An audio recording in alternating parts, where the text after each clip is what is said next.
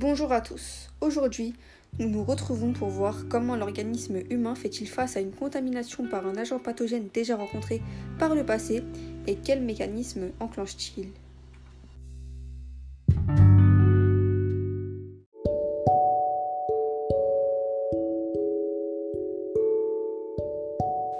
Pour commencer, notre organisme dispose d'un système immunitaire. Le système immunitaire assure une défense contre les micro-organismes et les infections, telles que les virus et les bactéries. La réponse immunitaire est composée de deux types de mécanismes de défense. Nous avons d'abord les défenses innées et non spécifiques, donc innées que nous avons acquis dès notre naissance, et la défense acquise et spécifique. Ces deux mécanismes se complètent dans le temps.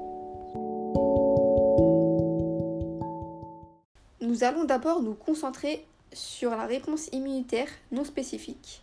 Alors celle-ci s'incarne par la phagocytose qui est une réponse donc innée et non spécifique initiée par les cellules sentinelles, soit les cellules dendritiques, granulocytes et macrophages qui détectent les corps étrangers.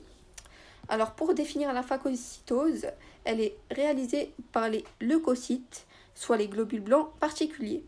Elle consiste à absorber l'élément étranger et enfin à l'éliminer en le digérant. Cette réponse immunitaire est rapide, donc elle va de quelques minutes à quelques heures, et non spécifique. En effet, elle s'applique à toute forme d'éléments étrangers sans distinction, éléments minéraux, biologiques, bactéries, virus, etc. Il s'agit d'un mécanisme de réponse rapide qui suffit, en général, à stopper la plupart des infections. Toutefois, il arrive que cette réponse ne soit pas suffisante. Le système immunitaire met alors en place des mécanismes spécifiques plus efficaces. Nous poursuivons donc avec la réponse immunitaire spécifique. Donc il s'agit d'une réponse acquise, spécifique et mémorisée. Alors acquise, car cette défense n'apparaît qu'après un premier contact avec un antigène. Les vaccins permettent de fournir un premier contact avec un virus, une bactérie, atténuée, ce qui va mettre en place une défense efficace.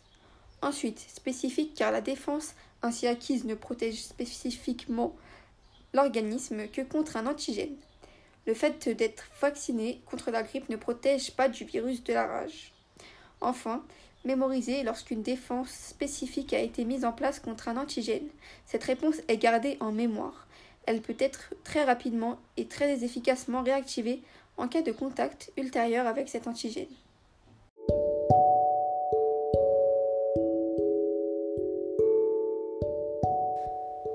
Pour conclure, l'organisme humain fait face à une contamination par un agent pathogène déjà rencontré par le passé grâce au système immunitaire, soit à la réponse immunitaire non spécifique et surtout à la réponse immunitaire spécifique, car celle-ci est très efficace et se met en place suite à un contact avec un élément étranger. Cette défense est mémorisée, c'est le principe de la vaccination.